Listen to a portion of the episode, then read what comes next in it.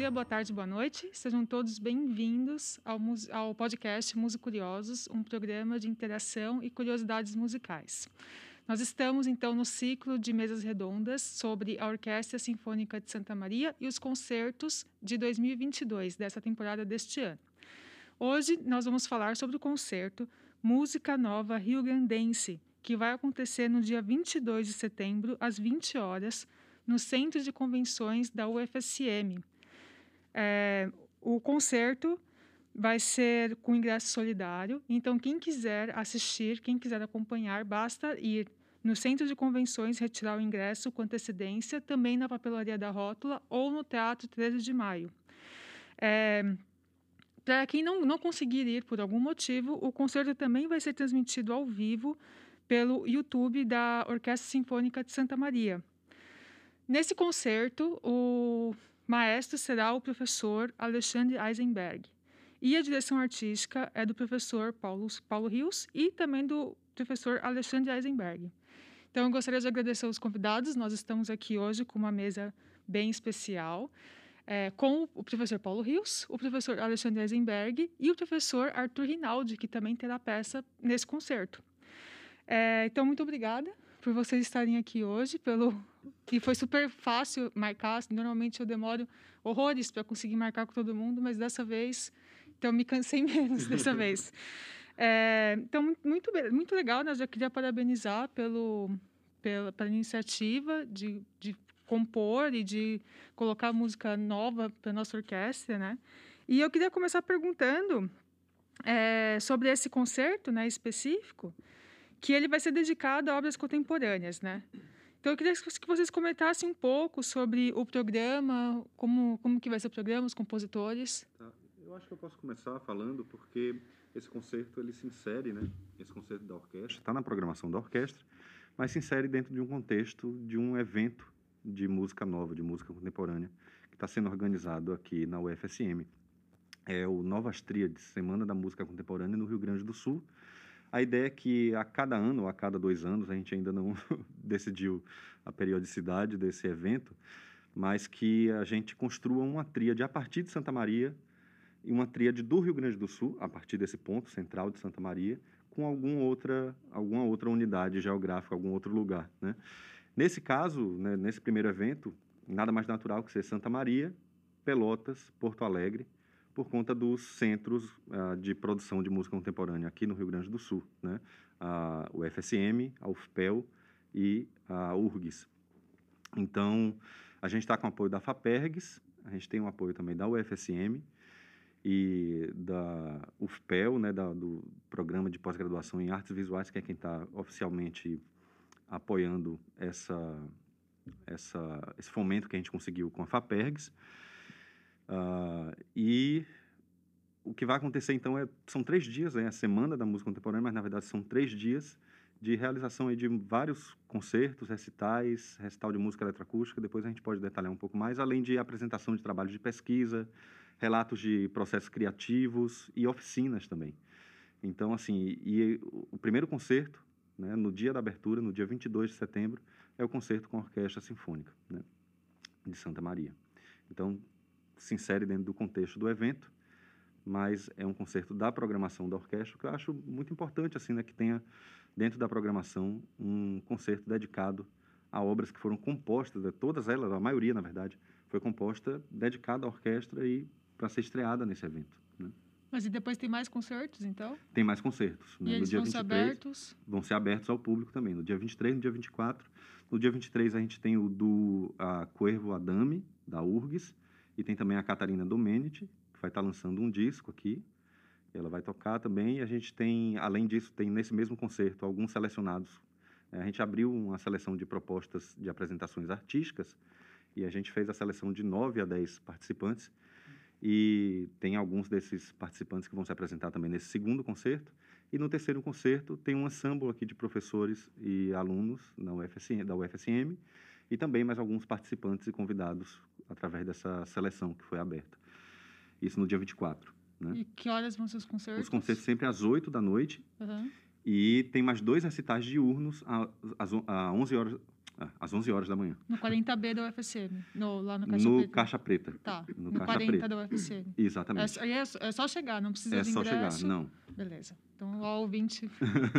Quem está ouvindo na rádio da UFSM vai estar mais ou menos perto, assim, sabe, da data, então o pessoal já pode se programar aí. Aham. Muito bem. E aí, no concerto da orquestra, a gente vai ter peças do Arthur Rinaldi, do Alexandre Eisenberg, a gente vai ter peça do Antônio Carlos Borges Cun- Borges Cunha, que é professor da URGS, da Catarina Domenici, do James Correa, do Felipe Merker Castellani.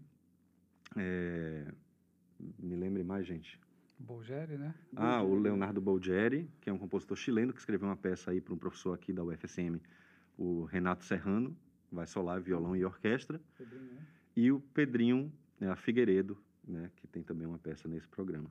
São essas oito peças a princípio. Muito bom. Legal. Alguém quer comentar mais alguma coisa que o Paulo esqueceu? Acho que é só reforçar, né? Ficarem atentos, porque a, a maior parte dos eventos é simplesmente chegar, né? O da orquestra precisa retirar os ingressos e caso, principalmente alunos da, aqui do curso de música, né? As oficinas têm inscrição prévia, né? Então, só ficarem atentos nisso e depois a gente vai colocar o site oficial da programação. O site, na verdade, já tem, né? Já tem. Você pode falar o endereço? Ah, o endereço é, é meio grande, mas dá para procurar CM EPA UFSM, que aparece a primeira, a primeira opção na resposta do Google. CM EPA UFSM. CM EPA é o grupo de pesquisa que está a gente faz assim, a gente vai deixar o link no site do Música Curiosos. Legal. Então, se a pessoa, quem, quem tá ouvindo, principalmente Maravilha. quem está ouvindo na rádio e quiser, então a gente vai deixar no link, na- na, na descrição do vídeo do YouTube e também vamos deixar no site do Música Curiosos, www.musicuriosos.com. Só entrar lá Perfeito. Também link, consegue, tá? né, quem tiver interesse também consegue informações no Instagram do projeto de extensão, que é coordenado por mim e pelo professor Arthur também, que é o Gestações Musicais. É arroba gestimuzufsm. Tá. Lá também consegue também essas informações de site, inscrições e tudo mais. Muito bem. É, e sobre a- as novas tríades, que é esse evento que você está dizendo, é a primeira edição. É a primeira edição. E quem, é o, o- quem foi o idealizador? Olha, surgiu a partir, na verdade, desse esse programa que já estava pensado para a orquestra. Foi assim o disparador da ideia de se ter um evento que englobasse, né? Mas está sendo organizado pelo meu grupo de pesquisa, que é o CMEPA, Criação Musical, Experimentação e Pesquisa Artística, é, com gestações musicais, que aí é um programa de extensão, e com essa parceria com a orquestra para fazer o concerto de abertura, né? Então, no final das contas, é assim. Mas, é, esse, por exemplo, eu- o que eu queria saber é assim, esse evento Novas Tríades, ele não é um, ele é um evento como se fosse um simpósio Exatamente. ou um com, com trabalhos para que as pessoas submeteram, vai Uhum. ter apresenta- vai ter anais, Uhum, vai, ter, tudo isso Uhum. assim, muito Sim. legal. Sim. E com a programação aberta ao público também, né? Que aí Tá. a programação artística e as oficinas também tem, algumas delas têm um público bem abrangente, né? Também assim, das ciências humanas, sociais, tem tem oficina para esse pessoal também que quer entrar num primeiro contato com as ideias de experimentação musical e tal. Por exemplo, a oficina que o Felipe Merker vai dar eh, tem abertura para o público que não seja específico da área de música, né? Ah, muito bom. É, tem algumas oficinas assim um pouco mais abertas. Então, to- todo mundo que quiser participar do evento, assim, para assistir os anais, assistir a apresentação de trabalho, é, é aberto. É aberto. Totalmente, Totalmente aberto. aberto. Quem Uhum. quiser mesmo, né? Então, ó. Exatamente. é. Então, não, não são só os concertos que são abertos. Não, não. Tá tudo aberto, É né? que o restante da programação é um pouco mais ah, especializada, vamos dizer assim. Uhum. Mas ainda assim tem algumas oficinas mais abertas, dá para acessar o site e ver qual, né, se alguém tiver interesse de fazer uma oficina e ah, ter algum contato com essas ideias de experimentação musical, de, né, de ah, criação musical. E no caso dessa oficina específica que eu estou falando do Felipe Castellani, é em relação ao pensamento decolonial. Ele vai travar algumas, alguns paralelos entre experimentação e pensamento decolonial. Por isso, essa abertura também para estudante, por exemplo, de ciências humanas, ciências sociais, né, história, filosofia. E não precisa é, fazer inscrição prévia. Sim, as oficinas, sim. Precisa fazer As inscrição. oficinas, Até sim, mas- quando? Até, olha, vai ficar aberto até o dia do evento. Tá. Né? Vai ficar aberto até o dia do evento. A gente vai deixar o link também para quem quiser Uhum. fazer inscrição. Uhum. Então tá. É, voltando agora ao concerto, Uhum. eu queria saber é, se algumas das obras, né, nós, nós sabemos que foram é, encomendadas justamente para esse concerto e elas vão ser inéditas, né? Uhum. É, então eu queria saber se foram todas as obras que foram encomendadas ou se vai ter peças que não são inéditas. E eu também queria saber sobre a diferença de assim compor livremente sem pensar em um grupo específico ou quando você conhece a orquestra, torna o processo de composição mais fácil. Então, quando vocês encomendaram as obras né, para os compositores, uhum. esses compositores, eles conheciam a orquestra, vocês tiveram que falar sobre a orquestra. É, como que foi esse processo? Tá? Isso que eu queria saber. Uhum. É, são, são duas perguntas, né? É, são duas perguntas. Vamos, vamos, vamos pela primeira. primeira uhum. É, só me lembra a primeira, por favor. Se todas as peças são inéditas. Se todas as peças são inéditas, não. É, uma parte da, uma, uma, a maior parte das peças são inéditas, né? Peça do, do professor Arthur, é, a peça do James Correia, né? Uhum. E temos, acho que é da Catarina Domenici também. É, é uma peça que não foi escrita para orquestra, mas é estreia também. Mas é estreia, é estreia. também, uhum. exatamente. Né? E, e, tem peças assim que são mais que são antigas ou pelo menos não foram feitas para esse concerto, né?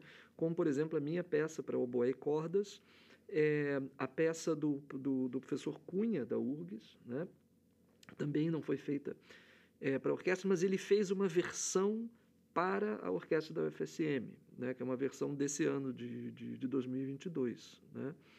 E a peça do Pedrinho Figueiredo, que Lua Rosa, né, que, que, que, que foi feita para a Orquestra Sinfônica de Porto Alegre e que nós vamos então fazer aqui, pelo, acho que em Santa Maria, muito provavelmente vai ser a estreia local, digamos, da peça.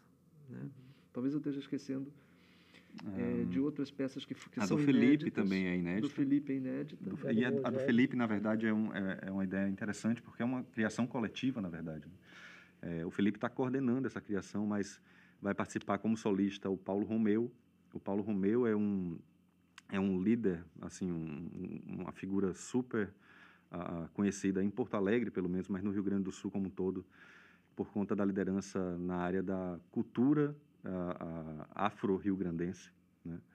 Então ele ele tem um trabalho de pesquisa na música da diáspora africana em suas manifestações aqui do Rio Grande do Sul, principalmente, mas travando também sempre diálogo com com o Nordeste do Brasil, com outras regiões do Brasil, dentro dessa perspectiva. Né? É, vai estar aqui e é, um, é uma peça que se baseia em grande parte em improvisação livre, com o grupo que o Felipe coordena lá na UFPEL, que é o GIL, Grupo de Improvisação Livre da UFPEL. Então, assim, é uma criação meio que ah, coletiva, assim, né? a, a, peça do Felipe. Mas, desculpa, Alexandre, só para explicar. Não, era, era, só isso, eu estou tentando lembrar as tem outras um Bolgeri, né? Ah, tem a peça do Bolgeri, exatamente. Que é estreia também, né? Que é a estreia também para violão e orquestra. Né? Então, é, a maior parte das peças são novas, assim, o que é algo sensacional. Né? Eu é. acho assim que qualquer iniciativa de, de, de concerto que seja voltado para a música contemporânea é, nos dias de hoje no Brasil é, é fantástico, é. Né? é algo que devia ser muito, sempre muito, muito apoiado e que seria ótimo assim quem eu tô, tô torcendo para que essa iniciativa né é, renda mais frutos no futuro que isso possa se repetir né e inclusive quem sabe inspirar que é uma outra coisa que eu estava que eu ia dizer inspirar é, o pessoal de Porto Alegre né especialmente a orquestra sinfônica de Porto Alegre uhum. né a promover mais música contemporânea música nova música de compositores do Rio Grande do Sul né é, eles fazem isso muito pouco, né? Uhum. Eu acho que precisa fazer mais. Uhum. Perfeito. Eu posso falar um pouquinho sobre a segunda parte, né? Eu participei um pouquinho da, da montagem para fazer a encomenda, né? Então a gente teve duas grandes preocupações. Primeiro, definir a parte da percussão, né? Que era um, um universo que varia muito de orquestra para orquestra. E depois, que eu me lembro, o professor Paulo passou, né, para todos é, compositores que receberam as encomendas para a orquestra, um lembrete, né, principalmente que talvez alguns não tenham visto a Orquestra Santa Maria presencialmente, né, ah, que reforçando que é uma orquestra de estudantes, né, então que não dá para pensar da mesma forma como uma orquestra profissional, ela às vezes tem um pouco mais de limitações técnicas naturais de alguém que está no processo de aprendizagem. Também é normal que os ensaios às vezes demorem mais, que você gasta mais tempo para explicar algumas técnicas, alguns detalhes de interpretação, né? Então, que os compositores levassem em consideração essa questão do nível de dificuldade. Não significa que as peças sejam fáceis, tem algumas peças, na verdade, bastante difíceis dentro das encomendas, né? Mas acho que a gente colocou isso para garantir que elas tenham um bom tempo de... É, levantamento e preparação dessas obras de acordo com o nível de dificuldade do tempo hábil que a gente tem de ensaios, né? Em torno ali de um mês, mais ou menos. Então, acho que esse é o principal fator. E há uma questão dos compositores, né? Eu posso falar porque eu tive uma peça montada para esse concerto, de pensar bastante. Então, por exemplo, no meu caso, já tinha visto bastante concertos da orquestra, né? De vários repertórios. Então, tinha uma noção mais precisa de naipes que às vezes tem um pouquinho mais de dificuldade ou tem menos pessoas, né? Então, alguns equilíbrios e várias particularidades. É, por exemplo, uma particularidade da Orquestra Santa Maria é que ela tem um número de instrumentistas de cordas menor do que talvez seria o normal em outras orquestras, né? Então, por exemplo, eu levei isso em consideração na composição da minha obra como uma forma de otimizar a obra que está sendo composta para a realidade aqui da Orquestra Santa Maria, né? Então acho que é uma questão importante e a gente vai perceber algumas diferenças interessantes ali, nas, não só nas propostas estéticas das obras, mas também na, na realização técnica dos compositores, na demanda do que eles têm para a orquestra. É. Só, só para acrescentar, talvez, assim, eu acho como compositor, eu sempre gosto de saber para quem eu estou escrevendo. Isso é a situação ideal, assim, né? você uhum. conhecer bem para quem você está escrevendo. É, sobretudo porque isso vai envolver uma colaboração que até melhor garante a realização da peça. Né? Ninguém gosta de ficar escrevendo para a gaveta, né? a gente gosta de escrever para ser tocado. Exatamente. E quando você chega num ponto de que você sabe com quem está colaborando e que isso é de fato uma colaboração, você, você sabe para você não está escrevendo algo abstrato que depois vai procurar quem toque, né? É, isso já é uma garantia de que a coisa vai ser melhor realizada e que a viabilidade da realização é, também é mais garantido assim, né? E a realização da peça, eu acho que é sempre a parte do nosso projeto composicional, né? Tem as nossas inclinações e escolhas estéticas, mas a vontade de ver a peça sendo realizada também, né? Então, assim, se adequar ao, ao nível, a, talvez até as preferências, seja lá o que sejam essas, o que forem essas preferências, mas é, é, se adequar de alguma maneira, ou nem que seja parcialmente, a essas a, a essas contingências né, do grupo que vai tocar, eu acho que é parte assim da vida de um compositor mesmo, né? É, principalmente daquele que tenta engajar a sua música na, na sua própria realização, assim, né? Que ela possa ser ouvida, possa ser escutada, possa ser tocada.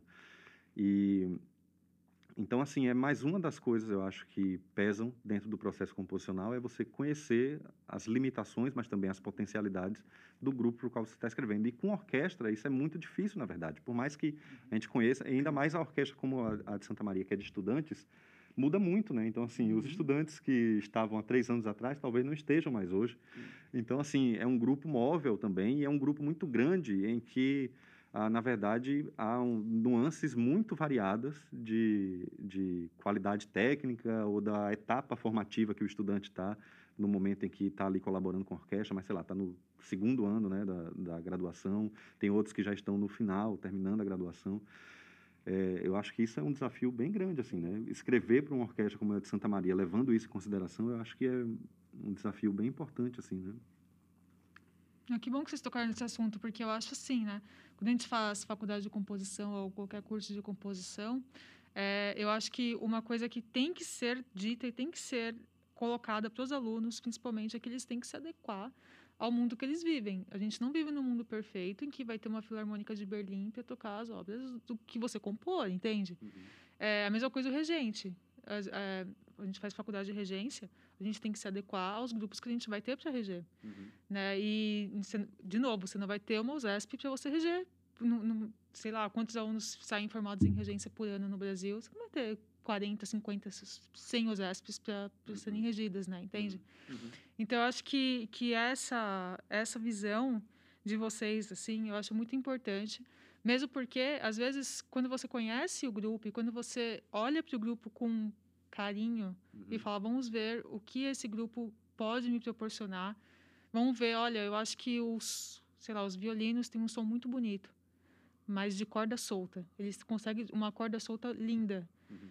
Problema de afinação, mas vamos fazer corda solta ali, que eu acho que vai rolar. Uhum. Então, se, você, se o compositor ele tem essa cabeça, ele conhece o grupo e consegue compor uma coisa que ele sabe que aquele grupo vai conseguir tocar, vai ter um resultado muito melhor uhum. do que o, gru o grupo ele vai tocar lógico que ele vai tocar as sinfonias do Beethoven claro isso, isso são, são peças can canônicas Mas às vezes a obra contemporânea do compositor que compôs especialmente para eles vai sair muito melhor Uhum. do que a quinta do Beethoven, Uhum. né? Que, né? Então, eu acho isso muito importante, assim, né? Eu tenho, assim, eu sou formada em regência, né?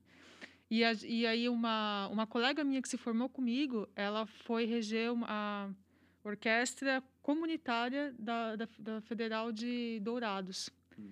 E ela tem um grupo, assim, muito difícil, porque quase, quase não, não tem cordas, tem um monte de metais. E ela teve que se virar para fazer os arranjos, para para conseguir mobilizar aquele grupo que, nem, que eles nem são profissionais, entende? Uhum. E aí não adianta também a gente ficar, ai, mas eu fiz faculdade de regência de composição e eu. Como assim eu não vou, não vou ser tratado igual Mozart no meu país, sabe? Uhum. Não adianta, assim, a gente tem que se, se adequar àquilo que a gente tem para conseguir fazer um, um bom trabalho, né? Uhum. Então, acho que vocês todos estão de parabéns, assim, de, de, de conseguir e de se propor e de olhar para o grupo e falar, não, é isso que nós temos, vamos fazer música, né? Uhum. Que, é, o- na verdade, é isso que importa no fim, né? Uhum. Então, muito bem. É, vamos mudar de pergunta. Sobre os ensaios, eu queria saber como está sendo conduzidos os ensaios, se eles já começaram, e como que é, como que está sendo ou como será preparar esse repertório novo, desconhecido com orquestra, assim. Acho que mais o professor, né, que vai reger. É, é, vai ser um desafio. É. né? Vai ser um desafio porque é uma quantidade grande de obras, mesmo as obras não sendo muito longas, né? o fato de serem obras completamente diferentes em estilos os mais diversos, né? É, torna isso um desafio para os alunos que tocam na orquestra, né? e também para o regente, no sentido de você organizar os ensaios, né? de ter que fazer um traçado muito bem planejado de como aproveitar da melhor maneira possível o tempo de ensaio que a gente tem, que na verdade não vai ser muito, né? São seis ensaios só, né? Para um repertório trabalhoso. Então, estamos aí, vamos fazer o melhor possível. Seis ensaios para quantas obras, mais ou menos? São oito, né? Oito. Oito obras. Então, nossa, é bem corrido, né? É muito corrido, é muito corrido. E, inicialmente eu achei que a gente teria mais ensaios, mas aí depois eu vi não. São só realmente é, esses seis ensaios. Eu, eu, não, eu não tive tempo ainda de, de calcular o tempo de música exato que a gente vai ter, né?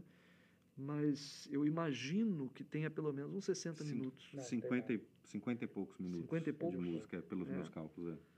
É. É, então, 50 e poucos minutos é, de música muito diferente entre si, que vai, vai requerer muita repetição, né? Muito, muitas coisas, muitos detalhes específicos, é um desafio, mas estamos aí, vamos fazer. né? Tudo bem. E, mas, então, eu não, eu, não quero, eu não quero ficar nesse assunto, mas agora eu fiquei um pouco curiosa, assim. É, seis ensaios para oito músicas numa orquestra de estudantes é um desafio bem grande, né? Então, eu queria saber como que você vai abordar isso, se, se tem chefe de naipe que vai sair os naipes separados, se os alunos já estão ensaiando as, as, as partes, é, como que vocês tentam contornar isso, assim? É, as partes foram entregues, Uhum. né? Professor Paulo, é, é, acho que foi quem cuidou disso, Uhum. E é, as partes estão, me parece, é, disponíveis para os alunos estudarem. Né?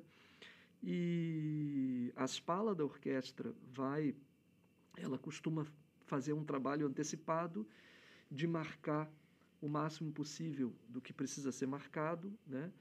Eu acredito que eu, em geral, sento junto com o Spala também para resolver questões de arcadas, principalmente, antes de começar até mesmo a série de ensaios, para que a gente, digamos assim, perca o mínimo possível de tempo com isso no, no decorrer dos ensaios, porque aí realmente ficaria difícil, né? Pois é. Então é, então é isso. Estamos, vamos lá, vamos trabalhar. Tá Ótimo. E, o- e para você, assim, estudar todas as obras, oito obras que você não conhece em pouco tempo, como que é o seu, seu Felizmente eu preparo? conheço uma, né? Ah, que bom! uma a menos. É, é, Felizmente eu conheço uma que eu mesmo nunca regi, né? Eu vou, vou reger pela primeira vez, mas ela, ela não é uma obra, digamos assim, de concepção complicada. Ela é uma obra de concepção relativamente simples, porém não, não muito fácil de realizar, né? Precisa realmente de, de ensaio, de- idealmente precisaria bastante mais do que a gente vai ter, né? Mas isso também para outras obras do programa, né? Isso também para a obra do do professor Arthur, também para a obra do professor Cunha, enfim. É, é o tempo que a gente tem. Nós, eu, eu vou ter que né, me, me desdobrar para realmente fazer o melhor possível. É porque. É, só, um minuto, só já, já te passo a palavra, tá, Arthur. É porque, assim, o ouvinte que está, às vezes, não, o ouvinte que está escutando, às vezes, não está entendendo por que, que é difícil, né? É, as obras contemporâneas, elas costumam ser um, desafiadoras em, em termos técnicos, tanto para o regente quanto para a orquestra. Então, por exemplo, enquanto uma música, sei lá, clássica, Mozart, fique em 2x4, 4x4, a peça toda, por exemplo, uma música contemporânea ela vai ter muitas mudanças de compasso. Então, é, o gestual do maestro tem que ser estudado, né? Porque o maestro não pode falhar. Então, o maestro estuda primeiro, porque a orquestra segue o maestro, né? Então, por isso, por, por isso foi a pergunta, assim. Mas pode falar, professor. Não, e aí só ia reforçar, né, que também vem para principalmente para os alunos, né, uma maior insegurança por essa é, elas se enquadram essas peças contemporâneas, né, menos a padrões que os alunos estão acostumados a observar nas aulas tradicionais, né, de harmonia, contraponto, teoria e percepção. Então elas já são mais desafiadoras e os alunos normalmente chegam mais inseguros, né, de será que estou tocando certo? É esse o som que precisa ser tirado? Esse efeito está marcado aqui, que talvez tenha visto uma vez na minha vida, será que é assim que der para fazer? Não é, né? Então, acho que também faz parte da gente chegar com essa visão mais concebida, ou seja, não é só estudar a peça em termos de é, gestual ou de aqui é a nota tal, aqui vai ser o acorde tal, mas realmente a concepção da música que vai ser resultado ali para poder direcionar. Olha, aqui um pouco mais forte, um pouco mais fraco, aqui o efeito, na verdade, é mais assim, o assado, né? Então, acho que tudo isso suga um pouco de energia. Mas o que eu ia falar é justamente que, independentemente do que seria o tempo ideal, né? Acho que com música, em modo geral, a gente pega assim, o tempo que eu tenho, o que eu preciso fazer e a gente otimiza o melhor possível dentro daquela realidade, né? Então, é, músicos de vários níveis sempre encontrei assim, olha, se eu tivesse mais alguns ensaios, ficaria melhor. Porque meio que o céu é o limite, né? Sempre tem alguma coisa para você melhorar, incrementar, né? É, e justamente por isso, né? Hoje a gente está numa geração, eu vejo com meus alunos, que tudo eles colocam no YouTube para escutar. É, e aí, se é uma peça inédita, não tem no YouTube para eles escutarem, né? Aí eles ficam, nossa, mas eu tenho que ler a parte toda mesmo, né? Sério? Então é, é, um ótimo treino para eles também, né? Uhum. Claro. Sim, sim. Antes de eu, de eu, seguir, eu gostaria que o professor Arthur e o professor Eisenberg, e você também tem os, os três têm peça, né? Que vão ser estreadas agora? Na orquestra? Na orquestra, não, nesse concerto? Não. Eu não. Eu Você não, não o professor Eisenberg tem e o professor uhum. Arthur também, não? É, só que a minha não vai ser estreia. Não é estreia, né? Então, acho que a gente pode... Cada um pode falar um pouquinho sobre a sua peça, talvez? Uhum. Processo de composição, como que foi pensada. Tá. Posso falar aqui que foi ó, sugestão né, de encomenda para esse concerto da orquestra. O título da obra é Tempestade Iminente, tem cerca de oito minutos de duração. É né, uma peça para grande orquestra. E eu acho que o principal diferencial dela é que é uma peça que tem, acho que, dois grandes momentos distintos, assim, fazendo um arredondamento, né? Algumas partes mais texturais, que trabalham com efeitos, muitas sutilezas, né? Referente a essa atmosfera de algo que está prestes a chegar, né? Que a gente sente, prevê de alguma forma, né? Seja visualmente ou instintivamente. E o outro momento, quando já está mais, é, mais enérgica, ela é mais rítmica, né? Então, o discurso da peça trabalha em torno desses dois momentos. Na parte mais textural, tento usar a orquestra mais como uma coisa mais camerística, ou seja, um instrumento aqui, um detalhe ali, né, um efeito aqui, e bastante rica a textura, como se fosse uma paleta de várias cores, matizes, trabalhando ao mesmo tempo. E na outra parte, já a orquestra tendendo mais como se fosse um tute, com três ou quatro camadas, ou seja, o tute é a orquestra completa, né? E com muita presença de percussão, que acho que é um, um marco ali, característica da minha peça, e muita presença de metais, né? Então tem vários efeitos, assim, bem agressivos sonoros que fazem parte dessa dinâmica da peça. Espero que quem puder assistir é, goste. Essa é o, a sugestão da minha peça Tempestade Iminente. Então, a minha peça é uma peça que foi escrita já tem muito tempo. É, talvez muitos dos que estejam é, ouvindo o programa não, tenham, não tinham nem nascido quando eu escrevi essa peça. Né? Ela é uma peça de 96. É, é, ela, na verdade, foi escrita para um concurso de composição ela foi estreada numa das bienais de música contemporânea do, do, Rio de Janeiro, tendo como solista o Luiz Carlos Juste. A peça é chamada de Meditação 3, Meditácio 3, né, que fazia parte de um ciclo de, de meditações em que, de alguma maneira, eu tentava, com essas meditações, daí por isso o nome em latim, né, uma, uma conexão maior com o mundo antigo, digamos assim. Mas do ponto de vista estilístico musical, ela não, ela não é tão ligada assim ao mundo, ao mundo antigo, exceto numa ideia, por exemplo, que ela tem um subtítulo de música dos espelhos, né? É, porque eu uso espelhos musicais dentro da obra. Então, assim, quando alguns, alguns instrumentos fazem intervalos ascendentes, outros fazem intervalos descendentes, né? E, e assim por diante. Mas, principalmente, a característica dela é que ela tem uma... Ela começa muito suave e ela tem um, um gigante crescendo, tanto de dinâmica como textural, até chegar num, num momento de clímax, onde para completamente a música e aí o oboé solista tem uma cadenza muito importante. Uma cadenza que dura quase tanto quanto toda a sessão anterior da peça. É. É. E depois é uma peça curta, né? uma peça que dura em torno de seis minutos, por aí. E depois, é, no fim, há uma breve e muito lírica recapitulação das ideias é, do início da peça, né? e assim termina.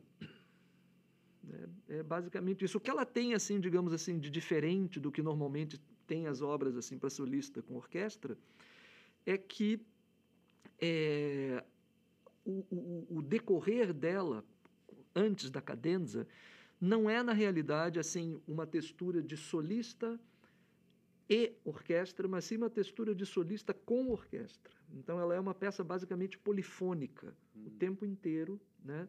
Desde o início é, até a cadenza. A polifonia, às vezes, chega num ponto de muitas vozes, às vezes ela fica só com duas, onde o oboé solista é contraposto é, é, a todas as cordas tocando em oitavas, né? portanto, só duas vozes, e até chegar nesse momento de clímax, onde vai redução, redução para duas, e aí fica uma só, que é o, o solista. Né? Hum.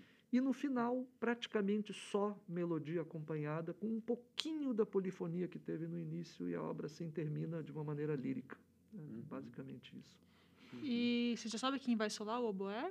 Sim, a solista vai ser a Adriane Diniz, uhum. né, que, que foi aluna de, de oboé, aqui do, do curso de oboé da UFSM, né, é muito talentosa e está estudando bastante. Acho que ela vai fazer um excelente trabalho. É a primeira vez que ela vai solar a sua peça? É a primeira vez tá. que ela tá. vai to tocar essa peça. Isso aí. Né?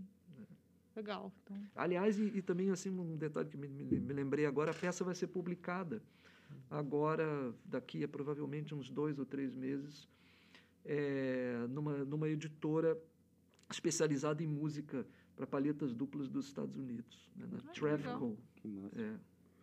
Muito bem, parabéns pela publicação. Obrigado. Bom, é, eu queria saber como que vocês enxergam, como vocês estão vendo esse espaço ocupado pela música contemporânea no Rio Grande do Sul.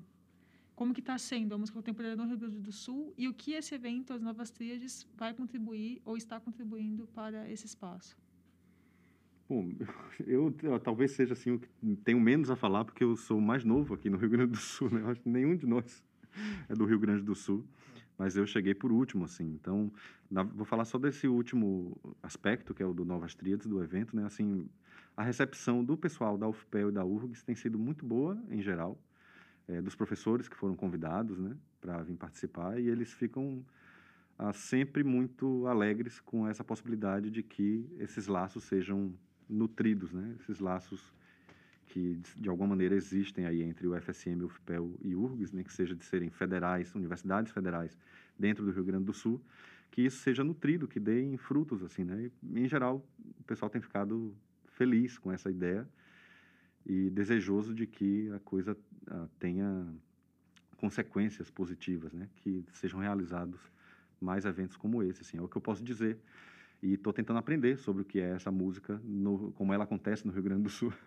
acho que vai ser uma boa chance para mim, na verdade, de conhecer as pessoas. É, eu acho assim que é, um, é uma iniciativa fantástica, né? Iniciativa fantástica do, do, professor Paulo e do professor Arthur também. É, eu acho que faz muita falta esse tipo de evento aqui no Rio Grande do Sul. Eu estou um pouco mais tempo do que vocês aqui. Desde quando? Tá... Eu estou desde 2006. 2006. Né? E muito pouca coisa acontece, né? E no interior menos ainda. Uhum. Né? Já é pouco em Porto Alegre, no interior menos ainda. Então, assim, eu acho assim que do ponto de vista da música contemporânea, principalmente, né, é, muito pouca coisa se, se faz no Rio Grande do Sul para divulgação e como incentivo para a produção de música contemporânea. Né? Uhum. Teve um evento em Porto Alegre algum tempo atrás que foi organizado pelo Januíbe Terreira, uhum. não sei se você conheceu, conheço, conheço. né? É, mas esse evento aparentemente, eu não sei se ele perdeu o patrocínio, o que, que aconteceu, mas ele deixou de acontecer. Durou um tempo, um certo pouco tempo, se não me engano, é, os concertos aconteciam no Instituto Goethe, né? Uhum. E, e, meio que desapareceu. E, e, assim, o Rio Grande do Sul é um estado que tem muito poucas orquestras. Né? Teve mais, é. algumas andaram, sim, teve mais, algumas andaram fechando, uhum. né? E, e, enfim, mas tem tem orquestra de Caxias do Sul, né? tem Orquestra Sinfônica de Porto Alegre, mas não são grupos que se dedicam à música nova ou que tenham, digamos assim. Claro que as orquestras sinfônicas profissionais no Brasil, de um modo geral, não têm assim tanto esse hábito né, de encomenda de uhum. obras novas e tal. Algumas têm um programa ou outro, a USESP tem alguma coisa, Belo Horizonte alguma coisa também, uhum. a Filarmônica. Uhum mas é muito pouco em relação à produção dos compositores brasileiros. E, tem, e tem pessoas escrevendo obras importantes, obras de peso. Né? É, e, e, é um métier, digamos assim, muito importante para o compositor. Né? Inclusive, no nosso curso de composição da UFSM, no último semestre, os alunos precisam escrever para orquestra. Né? É, e aí, quer dizer, a gente sempre avisa, olha, nós temos uma orquestra que que é essa que a gente vai trabalhar. Ela é uma orquestra que tem as suas limitações, por ser uma orquestra de estudantes, mas se vocês quiserem que a obra seja tocada pela orquestra, vocês precisam né, se, eh, se, adequar uhum. às características da, da orquestra. Mas, assim, orquestras profissionais né, encomendando obras, muito pouco. Eu não vejo isso. E aí vai realmente uma crítica mesmo à Sinfônica de Porto Alegre, né, por, não, é, por não ter nada voltado é, para a criação de música para orquestra e nada voltado para os compositores que são do Rio Grande do Sul ou residentes no Rio Grande do Sul, uhum, como é aqui, né? isso, como é o, o, nosso caso. Então essas pessoas têm pouquíssima oportunidade, quase nada. Né? Eu eu estava olhando pouco tempo a programação da OSPA e eu vi que tem alguns compositores de fora, né? mas raramente, é, raramente daqui. E basicamente é isso, acho, né, com relação à questão do Rio Grande do Sul. É, um, uhum. é um evento que vai que está preenchendo uma lacuna importantíssima, eu não tenho a menor dúvida disso. Eu acho que a, sua crítica se estende para várias orquestras do Brasil, né? não só OSPA. Assim, Sim, muito é, difícil a gente ver muito orquestra difícil. encomendando obra é. para compositor vivo. É. Acontece, mas não é, é comum. Não, é, o, que, o que eu queria dizer, assim, na verdade, é fazer uma distinção entre duas maneiras de você lidar com orquestras executando obra contemporânea. Uma é o que eu vejo acontecer no Brasil, que é assim os compositores que são, compositores que são convidados por uma questão de troca de favores, digamos assim, né? Ou, compo, ou compositores assim que por alguma razão se tornaram um pouco mais conhecidos do regente que costuma trabalhar com aquela orquestra, do regente titular ou alguma coisa assim. E aí essas pessoas têm uma enorme quantidade de oportunidades de execução, enquanto outros tão bons quanto aquele compositor não tem nenhuma oportunidade. Né? Isso é uma, da, uma das abordagens que eu vejo acontecer. A outra, que é que eu acho que deveria ser, que seria a abordagem ideal, né? seria de você ter programas voltados, nas orquestras profissionais, voltados para a música contemporânea, voltados para a encomenda de obras contemporâneas, voltados, por exemplo, para a residência uhum. né, temporária de compositores e esse tipo de coisa tem alguma coisa, mas na USESP só, se eu não me engano. É, é muito pouco, muito pouco mesmo. Isso não é bom é, é, para a composição no Brasil, até porque o Brasil é um país que produz compositores numa quantidade, por incrível que pareça, com todas as dificuldades que a gente tem, uhum. né, com todas as limitações das universidades, onde muitos hoje estudam, né, mas produz uma quantidade grande de compositores e alguns bons mesmo. Né? Uhum. É uma pena de não terem oportunidade. É, uma coisa que o Alexandre falou, né, assim, é, é, é, é isso é uma pena para os compositores, né, não terem essa oportunidade, mas é uma pena também para as orquestras, que não enxergam que também valorizar a produção é, local isso. de compositores vivos dentro da sua programação é muitas vezes também uma estratégia de, a, a, de sobrevivência para as orquestras que não estão passando por períodos fáceis, Uhum. né? E que uma, toda uma série de questões, porque a gente tem uma ideia da música contemporânea como algo meio frígido, né? Meio é, é, é, gelado, gélido e distante. Uhum. Mas, na verdade, é o contrário da programação. Eu enxergo muito assim.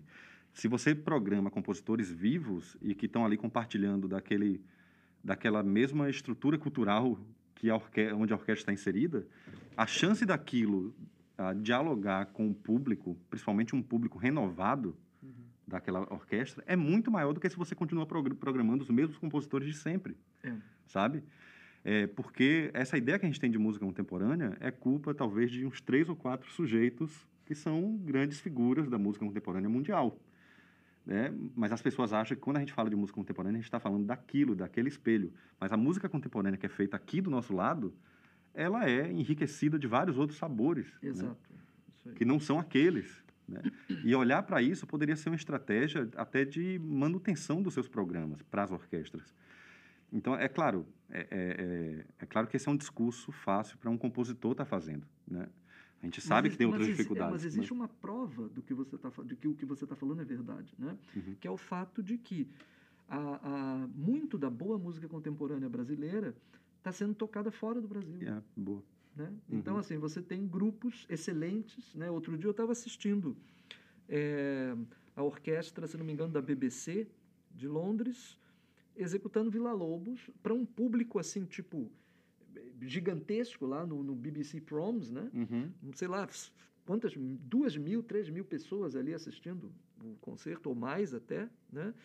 E tocando uma obra que, na- no- nas palavras de um amigo meu que não é brasileiro, que Uhum. está morando na Europa, né? Mas é jungle music, né? música da floresta, assim, da, da floresta no sentido floresta amazônica, né? da Uhum. floresta selvagem mesmo, né? E porque para eles assim é algo completamente diferente, né? E ao mesmo tempo eles veem aquela mistura. Isso não existe na música europeia, nem Uhum. na música dos Estados Unidos, nem de nenhum outro lugar. É uma, é uma, é uma coisa muito característica do Brasil. Uma obra, no caso do Choro 10, do Vila Lobos, Sim, é uma obra sim. originalicíssima, né? É. E o público adorou a obra, sabe? A gente via o entusiasmo extraordinário dos ingleses lá Sim. aplaudindo a música brasileira, né?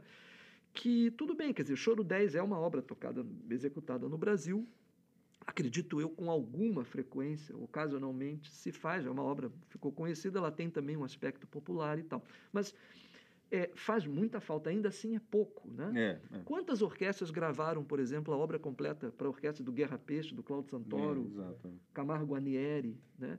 Quantas dessas obras estão figurando, nós estamos para falar só dessa geração, Sim, né? fora sim. uma enorme quantidade de compositores posteriores ótimos. Né? Quem, né? Quem, faz? É muito pouco. Né? Então, até mesmo os compositores assim mais consagrados do Brasil são pouco tocados no Brasil, né? proporcionalmente pouco tocados. Então, faz muita falta mesmo. Então, assim, a, a iniciativa desse evento é parabéns, assim, é sensacional. É, Eu concordo com tudo, com tudo que você falou, mas assim, a- na sua fala e, e aqui que já já está na minha próxima pergunta, eu fiquei pensando, né? É, a gente sabe que tem muitos compositores residentes aqui no Rio Grande do Sul que são que, que estão compondo, né? Como você disse mesmo. É, e compositoras mulheres? Porque a gente só falou de homem até agora. Se- eu não sei se vocês repararam ou se foi só eu. Como que tá as compositoras mulheres É, aqui eu no Rio Grande do pensei Sul? nas mulheres também, mas assim, in- incluindo no grupo. Só, só que esses exemplos que eu mencionei mais antigos não, não, não são. Uhum. Né? Mas o Rio Grande do Sul teve, por exemplo, a Steris Clear, né? Uhum. que fez carreira, até faleceu muito cedo, mas ela fez carreira no Rio de Janeiro, até um certo ponto, com muita gente foi para lá do Rio Grande do Sul, Radamés em Atali, Uhum. né? Eu não sabia que essa Escria era gaúcha. Acabei Sim, de descobrir. Gaúcha, é, e se eu não me engano, é Eunice Catunda também. Não Ela é gaúcha? É? Estou em dúvida agora se é ou não. Não, não sei Eu também. não, eu não tenho certeza, mas eu, eu acho que é. É, mas, assim, no, no, no contexto atual do Rio Grande do Sul, é, não sei, talvez a Catarina, né? É, a Catarina. Uhum. Catarina, e, e deve haver outras, outras pessoas, eu não, eu não conheço. É, a outra que eu conheço é a Lourdes Saraiva, é, que está na UDESC, está atuando na UDESC atualmente, mas se formou no, na URGS, depois passou um tempo fora e agora é professora na UDESC. E eu acho que esses seriam os nomes, assim, que a gente tem, claro, deve ter estudantes agora, né, também. E É, a gente está ansioso para sim, conhecer, é. por exemplo, num evento como esse. Eu acho que também é uma oportunidade É, para eu isso. tenho uma assim. aluna de composição, né? Sim. a Aline Guterres, que está quase terminando o curso. Né? Uhum, Pois é. É que super, é, sempre foi mais escasso, né? E, É. o- e esse campo, não, não só da composição, mas da regência também, sempre foi mais difícil para as mulheres. né? Uhum, E a minha orientadora de mestrado, uma compositora, uhum. né? É. Marisa Rezende. Ah, Marisa Redente foi sua professora de Sim, mestrado? é, foi, foi a minha Nossa, que massa. grande orientadora no mestrado. Não, ela é ótima, né? Ela é Nossa, ótima, exatamente. Eu não sabia também. Bom, acabei de descobrir duas coisas que eu não sabia. É, bom, é, como eu, eu já disse isso em outros, em outros episódios, mas assim, a gente vê né, na- no curso de música, a maioria é sempre homem. Uhum. né? Uhum. Esse ano mesmo, a minha turma de TP de primeiro ano tinha, sei lá, 24 alunos matriculados, uma menina de 24, sabe? Uhum. Na minha turma de composição e regência, na Unesp, em 2007, eram 20 alunos, três mulheres, eu e mais duas. E é sempre assim, não era na minha turma em específico, eram todos os anos. O coro, o coro da universidade não não dava, era- eram muitos homens e quase nada de mulher. Então, eles tiveram que separar, fazer um coro só masculino, porque para contemplar, sabe? Então, é, eu acho que a gente está precisando de mais mulheres no curso de música, né? Uhum. E, e em- especialmente em composição e regência É verdade. Uhum. né? E tá, então acho que isso é importante, que bom que vocês pensaram sobre isso, né? Que Eu espero que nas, nos, nos próximos nos próximos eventos das novas tríades as mulheres comecem, comecem a aparecer, né? Porque É. já ocupar o espaço também, porque Uhum. nós nós precisamos, né? Uhum. Então acho que é isso. Acho que a gente pode ir para o nosso segundo bloco, então. Uhum. Escuta Só. Então, nesse bloco, cada um de nós sugere uma música, fala um pouquinho do compositor, para o ouvinte escutar, e a gente vai deixar os links todos no nosso site, para o pessoal escutar, né? Uhum. Acho que eu posso começar? Vou começar eu. Eu vou Uhum. sugerir uma, uma, um compositor que nasceu em Santa Maria, deu aula aqui, mas agora dá aula na URGS, o Dimitri Servo. Inclusive, ele foi minha banca quando eu entrei aqui, ele é, no concurso, ele foi minha banca. É um compositor nascido em 1968. E a música que eu vou sugerir dele é a música Rapisódia Maracatu, para piano e orquestra. Essa música foi apresentada na 22ª Bienal de Música Contemporânea Brasileira, em 2017, e ela é baseada em elementos brasileiros com o maracatu. Uma peça bastante energética, vibrante, assim. E o compositor, né, o Dimitri Servo, ele é bem conhecido, ele, ele já teve muitas obras apresentadas em mais de 40 orquestras no Brasil, orquestras internacionais, ele ganhou vários prêmios, né?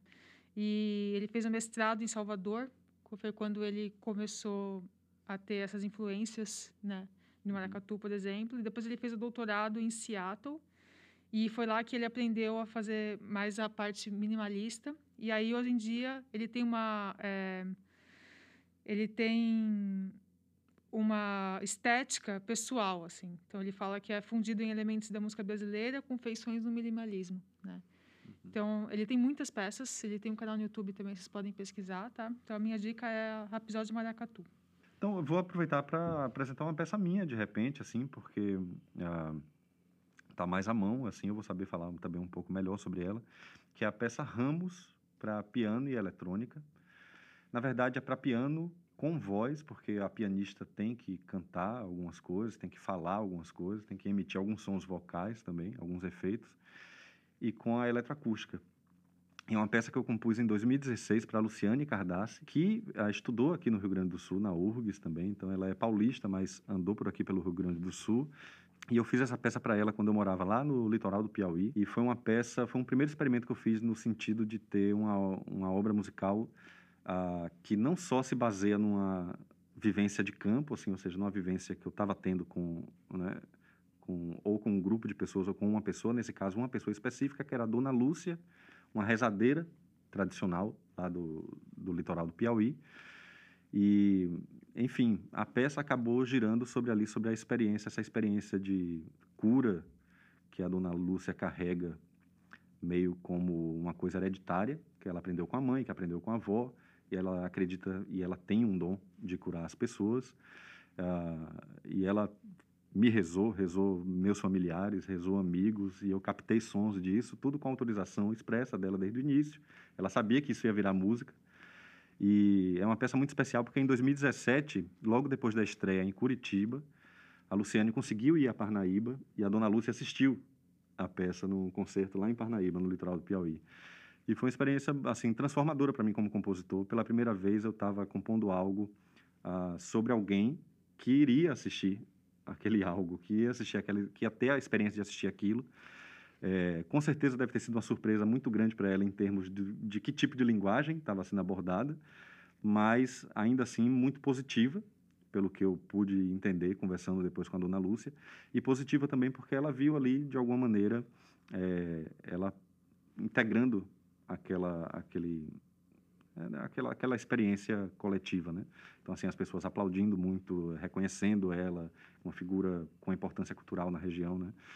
É, então, gostaria de indicar essa peça, Ramos, de 2016, escrita para Luciane Cardassi, é ela que está tocando também nessa gravação, que eu vou deixar o link. Muito bem. Então, é, vou também é, indicar uma, uma obra minha, que é o Concerto para Viola e Orquestra. Né? Ele tem duas versões, uma versão para orquestra de câmara e uma versão para orquestra sinfônica. É, ele pode ser acessado no YouTube, né? tem, uma, tem um vídeo que é do, da estreia da obra e tem um vídeo que é do, de uma partitura rolante para aqueles que leem música que têm curiosidade de, de, de conhecer a partitura. Né? É uma peça assim que foi uma das melhores experiências assim que eu tive com, com, com composição, né? porque é, por uma razão que tem a ver com o que o Paulo estava dizendo mais cedo, né? De você trabalhar com, com, a, com, as pessoas com quem você vai tocar. Né? Então, ali, para a confecção dessa peça, eu me senti muito à vontade, digamos assim, no sentido de que eu tinha um solista fantástico para tocar a obra, né?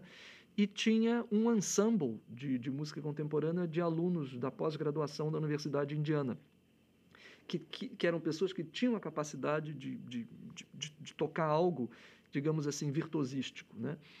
Então, é, essa peça foi composta nesse contexto específico, né? no, no, no tempo do meu doutorado, fez parte do, do recital de doutorado. E o que ela tem assim de, de, de curioso, assim, do ponto de vista de, de como que ela foi construída, é que ao mesmo tempo que ela tem os três movimentos tradicionais de um concerto clássico, digamos assim, né? é, a forma absolutamente não é, a forma dos movimentos absolutamente não é tradicional, e, e ela tem assim uma ideia tirada do, do, do início da Bíblia. Né? Eu, eu nunca tinha composto nada que tivesse, digamos, uma inspiração diretamente da Bíblia. Né? Eu não vou dizer religiosa porque digamos, porque porque quando a gente fala em religioso, a gente pensa em música sacra, em algo assim muito num patamar assim à parte, mas não é, né? É música nova, música contemporânea, mas assim que tem a inspiração do, dos versículos iniciais do Gênesis. E isso deu forma à música. Né? Então, o caos inicial é a caoticidade do primeiro movimento, né? do versículo inicial da Bíblia. O segundo movimento é baseado também numa parte desse caos inicial, né? É, e o último movimento são os dias da criação, conforme a Bíblia, começando pelo primeiro dia, né? E, e, e, esses dias eles vão ficando cada vez mais longos à medida que, que, que a coisa vai caminhando, porque pela narrativa bíblica as coisas vão se tornando mais complexas, né? Hum. No primeiro dia você tem pouca coisa, né? Depois vai até que chega, digamos, a sexta-feira, né, que foi a criação do ser humano. E, e aí é tudo complicou, né? E aí assim a música fica realmente extremamente é, é, é, litigiosa, digamos assim. E, e, por fim, o último, a última parte é o sábado, é o dia do descanso. E a viola solista faz o papel de Deus, em relação, enquanto o ensemble ou a orquestra representa a criação, digamos, o que é criado, né? e, o, e o solista faz o papel de Deus. Então, assim, é uma obra peculiar, digamos, nesse aspecto. Eu acho que isso pode ser interessante para quem quiser conferir. espero que gostem da obra. Né? Perfeito. Bom, eu trouxe um CD para mostrar aqui para vocês, que é de um compositor aqui de Santa Maria, né, que é o Flávio Oliveira. É, tem uma grande importância não só aqui, mas também ao longo do Brasil, né? Foi professor é, de várias gerações diferentes, inclusive de professores meus na Unesp, via festivais de inverno, né? Ele, por razões diversas, não vai ter, acho que, uma peça no nosso evento Novas Tríades, mas ele teve uma peça tocada esse ano uhum, aqui, na, aliás, estreada, se eu não estou enganado, né? Uhum. É, em Santa Maria e vai, com certeza, participar de outros momentos, né? Então, eu queria sugerir aqui um CD, né? Do, a música de Flávio Oliveira, e, em especial, gostaria de citar duas. Né? Primeiro, a peça para piano de 1974, que é de uma fase mais experimental da linguagem do Flávio Oliveira, quando ele estava no processo de formação e do início da sua carreira, né? E ela tem muitos elementos de, eh, de vanguarda, né? Com sonoridades sonantes, texturas mais pontilistas, recursos uh, e técnicas eventualmente não, não tradicionais, né? É uma peça para piano. Vocês encontram gravações disso e links no YouTube, né? Inclusive uma da gravação do Instituto Brasileiro de Piano, uhum. tá? A gente vai colocar na descrição aqui. E também, é, como são peças curtinhas, né?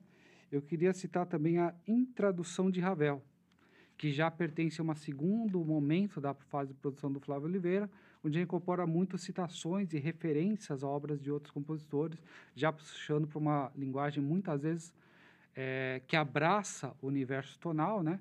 E, dependendo da obra, mescla um pouco mais elementos contemporâneos e vanguardistas da sua fase anterior.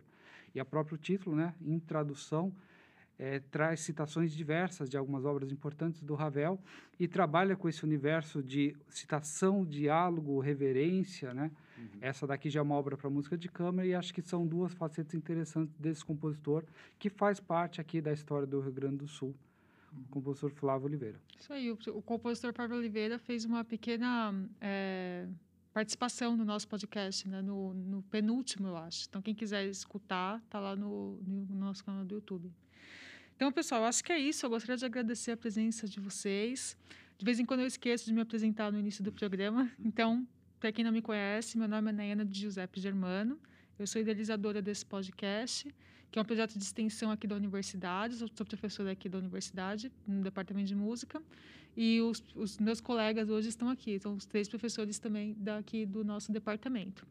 É, eu gostaria de agradecer o FIEX pela oportunidade da bolsa, né? Que nós temos dois bolsistas que fazem as gravações, que fazem as edições, que ajudam no, no nosso no nosso dia a dia, né? Do, do programa que é atualmente a Ana Clara Cacciatori e o Luiz Vinícius Costa. Eu esqueço o, no, o sobrenome dele. Outro dia eu, eu, soltei um Lucas.